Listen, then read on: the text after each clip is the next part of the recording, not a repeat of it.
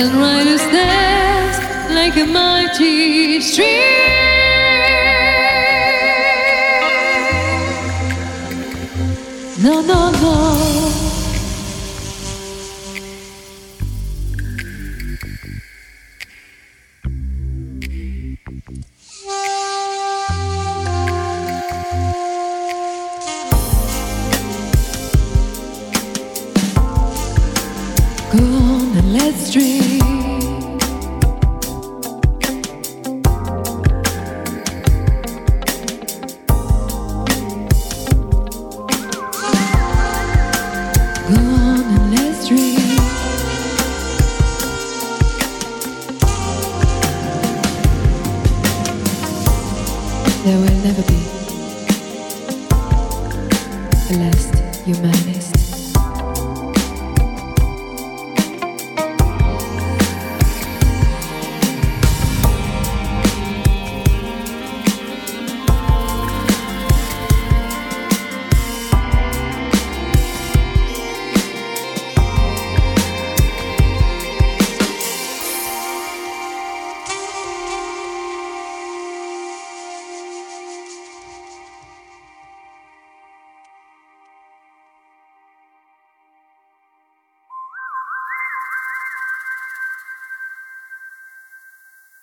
We had a dream.